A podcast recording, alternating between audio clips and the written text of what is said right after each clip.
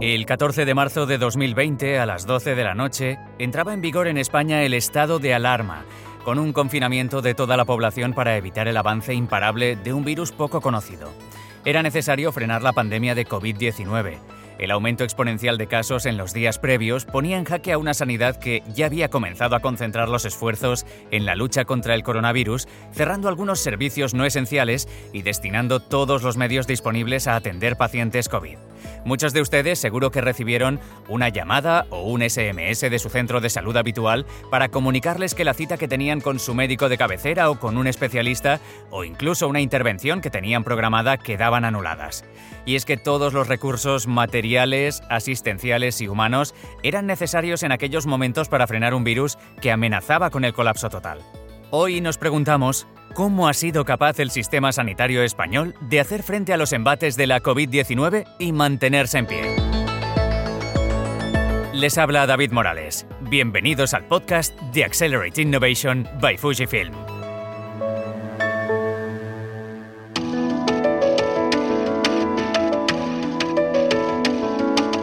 Anna Burrell, bienvenida al programa. Gracias, David. El pasado 14 de abril de 2020, la Organización Mundial de la Salud publicaba el informe Actualización de la Estrategia frente a la COVID-19, en el que advertía de la necesidad de que el sistema sanitario y de salud pública de cada país tuviese suficiente capacidad para detectar, hacer pruebas de todos los casos, aislar a pacientes positivos y poner en cuarentena a contactos directos. Y apostillaba en el mismo documento que, además de la mortalidad directa causada por la COVID-19, la respuesta a nivel nacional y subnacional también debía hacer frente a los riesgos de mortalidad indirecta por la posible interrupción de los servicios sanitarios esenciales. Diversos países en todo el planeta han visto desde marzo de 2020 cómo su sistema sanitario, en algunos casos ya frágil antes de la pandemia y en otros no tanto, colapsaba por completo. Anna Burrell, se han producido casos en los cinco continentes. Sí, así es. Por ejemplo, en Asia, el gobierno regional de Hubei, en China, admitió ya en enero del año pasado que sus centros hospitalarios no daban abasto. En el caso de Japón, los centros médicos el 18 de abril del año pasado ya no aceptaban a posibles enfermos. Si nos fijamos en América, los sistemas de salud regionales de países como Brasil, Ecuador, México, Perú, Bolivia, Colombia o Argentina han llegado a colapsar uno de los casos más mediáticos ha sido el de la ciudad de Guayaquil, donde se vio desbordada tanto la red hospitalaria como la funeraria.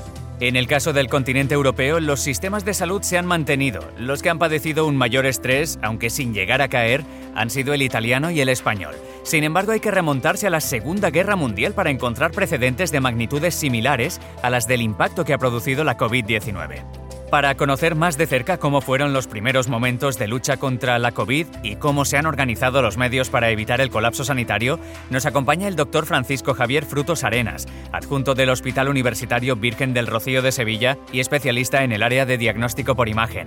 Gracias por acompañarnos. Es un placer estar aquí con vosotros.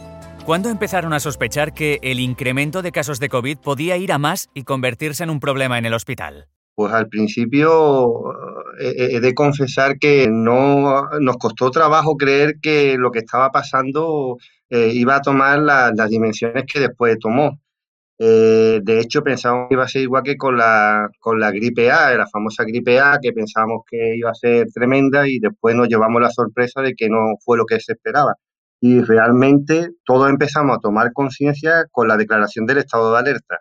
¿Qué servicios fueron los primeros que se vieron afectados y desbordados? Pues principalmente dos, eh, la urgencia por supuesto y infeccioso, claro. Cuando llega el estado de alarma, todas las actividades no esenciales se paralizan también en los hospitales. ¿Cómo se organiza la gestión de los recursos?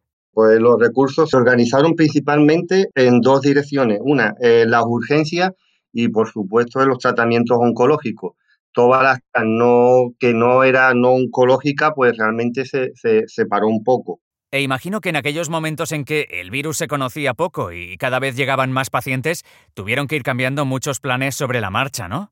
Pues sí, pues, al principio, como, bueno, como, como pasó con, con, todo, ¿no? Se tuvo que improvisar mucho, ah, se gestionaron bastante bien los recursos, porque eh, tanto los materiales como los humanos, eh, por ejemplo, en radiología de urgencia, pues organizamos dos circuitos. Uno era COVID y no COVID. Y afortunadamente eh, la patología, digamos, no COVID bajó un poquito, lo cual nos ayudó a orientarnos más hacia la patología COVID. ¿Y los recursos humanos cómo se gestionaron desde el hospital para atender a pacientes COVID y evitar que se desbordase? Pues mira, al principio fue, fue un caos, ¿sabes? Porque personales de otras especialidades eh, tuvimos que dirigirnos a reforzar sobre todo el personal de, de infecciosos y, medicina interna que estaban desbordados. Así, eh, residentes nuestros de radiología pues tuvieron que ir a ayudar, tuvieron que dejar la radiología y apoyar a, estos, a estas dos especialidades, sobre todo infecciosos y medicina interna. Eh, supongo que hubo algún momento en el que el personal sanitario también estaba al límite, ¿verdad? Fueron momentos muy duros. ¿eh? Eh, yo, vamos, veía compañeros. Afortunadamente, yo estaba en la parte del maternal, que nos dedicamos a la mama, entonces ahí lo sufrimos menos, pero el personal que estaba en primera línea lo pasó bastante mal. ¿eh? Viví compañeros que lo estaban pasando muy mal. ¿Y en el área en que trabaja usted, que es radiología, también sufrieron un incremento importante de las necesidades que demandaban los enfermos de COVID? Mucho, mucho, David, eh, porque eh, eh, la, radiología de tórax se convirtió en una, en una herramienta de trabajo muy importante para el manejo inicial y para el seguimiento de los pacientes. ¿Qué era lo que buscaban ustedes en las exploraciones radiológicas en enfermos COVID? Pues fíjate, en el TAC empezamos con radiografía, pero al final, como algunas veces no estaban claras, incluso pasamos al TAC de tora para lo que queríamos era descartar o confirmar complicaciones de la enfermedad. ¿eh? En aquellos casos en los que se sospechaba un COVID y tenía fiebre, pues empezamos a hacer bastante test para descartar neumonía, ¿no? que es una complicación muy grave de, la COVID. ¿eh? Incluso cuando escaseaban los PCR o a veces tardaban, ¿no? que a veces tardaban bastante y, los pacientes se tenían que operar, entonces el TAP empezó a jugar un, un papel muy importante en el cribado de esos pacientes a los que se iban a, operar o incluso a someter al procedimiento intervencionista, por ejemplo, como un tratamiento de un hito agudo. La gravedad de algunos pacientes y la alta posibilidad de propagar el contagio en traslados debían ser también un hándicap. ¿Cómo se organizaron para solucionarlo? Pues lo que se hizo fue pues, reforzar la limpieza de, esta sala, eh, la seguridad del paciente también es importante y por supuesto de, de los compañeros ¿no? que atendían con equipos EPI y vamos, cuidando las medidas y extremándolas. ¿Qué papel jugaron los aparatos de radiología portátiles? Sobre todo en este, lo que nos interesaba sobre todo era la radiología de tórax, que es para lo que se ha utilizado principalmente, y una radiografía de tórax perfectamente. Los portátiles se llevan utilizando ¿eh? de siempre, de toda la vida. Lo que pasa es que, claro, en estos casos pues, lo hemos utilizado, se ha utilizado mucho, mucho más. Y encima no contaminaban, digamos, las salas normales de, de, nuestro servicio. Incluso se compraron algunos equipos nuevos portátiles y, incluso algunos fabricantes, ¿verdad?, que ayudaron y, y, lo, y, no, no los prestaron. Y eso nos fue muy útil, fue muy útil. He leído que incluso hay algunos aparatos de radiología que incluyen un recubrimiento como una especie de barniz que ya es un repelente de bacterias y virus para que la manipulación sea más segura. Sí, sí, sí. Bueno, eh, eso, eh, eh, los detectores, es verdad que los detectores tienen un, repelente para, digamos, antibacteriano y anti, antivirus también. Una de las consecuencias de paralizar determinados servicios para atender a pacientes COVID son las listas de espera que se han generado. Un año después del inicio de la pandemia y cuando ya vamos por la cuarta ola, ¿en qué estado se encuentran? Es verdad que, al principio eh, eh, sufrimos mucho eh, las listas de espera. En la primera ola, sobre todo, se acumularon las TAS y los ecos. Sin embargo, ha, habido un efecto paradójico porque eh, se empezaron con, con esto como una organización, la gente dejó, empezó a dejar de pedir cosas que no eran tan urgentes, de tal forma que las peticiones disminuyeron un 20% el año pasado y nuestra actividad bajó un 17%, de tal forma que ahora, hoy por hoy, los tiempos de espera, por ejemplo, en TAC y en resonancia magnética han disminuido, con lo cual estamos casi prácticamente al día. No nos ha venido muy mal esto, la, reorganización de, de servicios. Por tanto, ¿cree que el sistema sanitario estaría preparado para una nueva ola importante?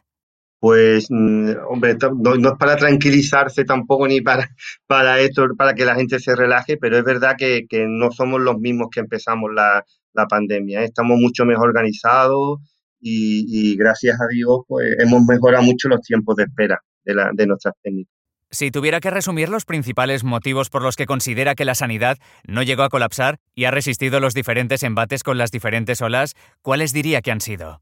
Pues principalmente dos, eh, David. Eh, la, entrega y el sacrificio del personal sanitario, sobre todo de los que están en primera línea. Y no me refiero solo a los médicos, en mi caso, porque estoy hablando ¿no? de como médico, sino desde las limpiadoras, desde los técnicos, desde los, incluso los administrativos, todo, todo el personal sanitario, los celadores, todo. No me quiero dejar a nadie detrás, pero se han sacrificado y se han entregado.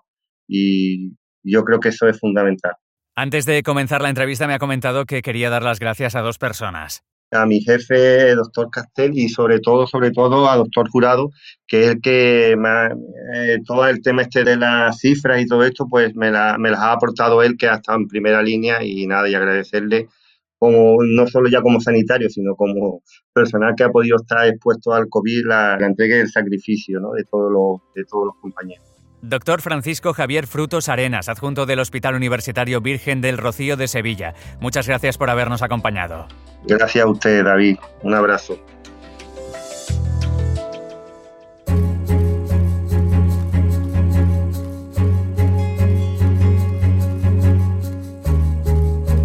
Para finalizar este podcast de Accelerating Innovation by Fujifilm, Anna Burrell, resúmenos los aspectos más destacados. En primer lugar, recordar que en diferentes países del mundo los sistemas sanitarios sí han llegado a colapsar, como en el caso de Guayaquil, en Ecuador.